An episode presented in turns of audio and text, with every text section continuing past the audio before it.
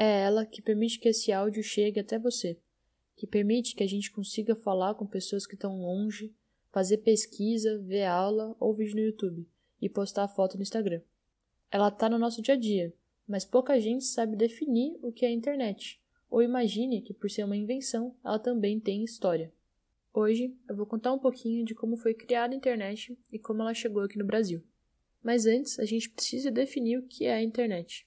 Bom, a internet é uma rede de computadores. Mas como assim? Talvez antes fique mais fácil de entender se a gente entender o que é um site. Um site nada mais é que um documento. Assim como existe um arquivo de texto, um arquivo de áudio, existe um arquivo de site. Ele fica guardado no computador que é especializado em distribuir sites. Por isso, por ser especializado em distribuir, a gente chama ele de servidor. Ou seja, quando a gente acessa um site, nada mais a gente está fazendo que acessar um arquivo que está em outro computador. Mas não existe só um site, e muito menos só uma pessoa tentando acessá-lo. Esse montão de servidores e de pessoas tentando acessar os sites a partir dos seus próprios computadores formam uma rede de computadores, que a gente chama de internet. Certo, mas como surgiu essa invenção que hoje é indispensável para tanta gente? A internet, como a gente conhece hoje, tem mais ou menos 40 anos, mas a sua história é mais antiga, data ali mais ou menos da década de 50. Neste período, estava acontecendo a chamada Guerra Fria. A gente já falou bastante dela aqui nos áudios, mas resumindo, foi a disputa entre as principais potências daquela época, os Estados Unidos e a União Soviética.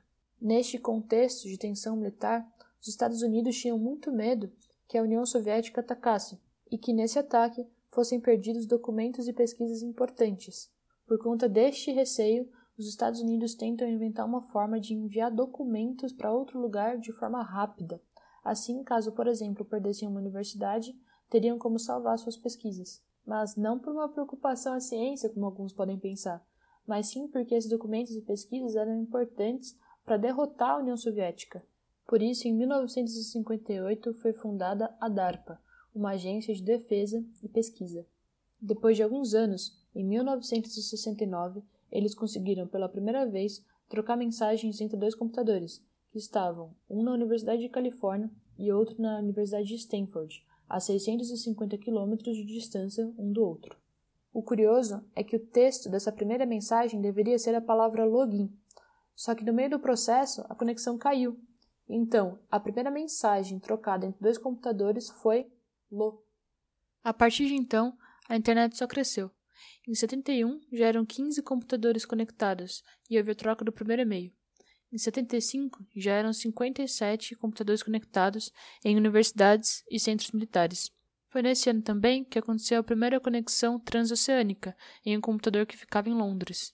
E falando em transoceânico, é importante dizer que apesar de muita gente achar que a internet é apenas conexão por satélite, isso não é verdade.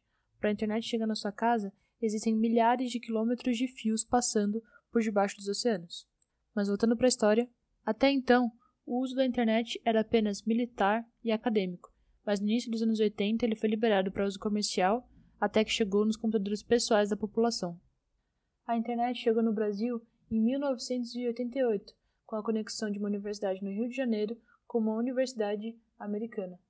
Em 89 foi quando nasceu o .br, .org, .gov, .com.br, que a gente usa até hoje.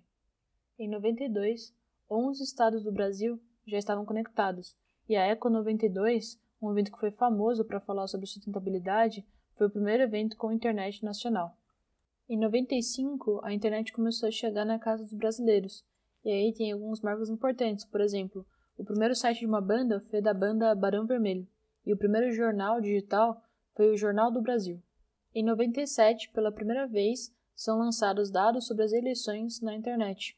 Em 99 surge o famoso bate-papo da UOL. Até então, a internet era de escada, com aquele barulhinho famoso. Agora no século XXI, em 2004 foi lançado o inesquecível Orkut. Foi nesse ano também que foi lançado o 3G, ampliando o uso da internet também pelo celular. Com o uso da internet crescendo tanto no país, em 2014 foi sancionada o Marco Civil da Internet, uma lei que garante os direitos e deveres de todo cidadão ao usar a rede. Bom, mas e hoje? Para dar a dimensão do uso da internet hoje, alguns dados sobre a internet no Brasil. A cada segundo é postado um blog, e a cada minuto é postado aproximadamente 100 horas de vídeo no YouTube. Além disso, mais de 30 milhões de brasileiros hoje não têm acesso à internet, um problema que a pandemia evidenciou. Além da falta de acesso para algo que deveria ser universal, a internet também enfrenta alguns outros dilemas, como, por exemplo, o vício em redes sociais dos mais jovens, o uso indevido de dados e a disseminação de mentira nas redes. A internet tem um potencial incrível para conectar, para disseminar conhecimento e para facilitar nossa vida. E é exatamente por isso que seu acesso, transparência e segurança devem ser garantidos a todos que quiserem acessá-la. MTST ocupando também a tecnologia. Estou preso na rede, que nem peixe pescado. É zap, zap, é like, é Instagram, é tudo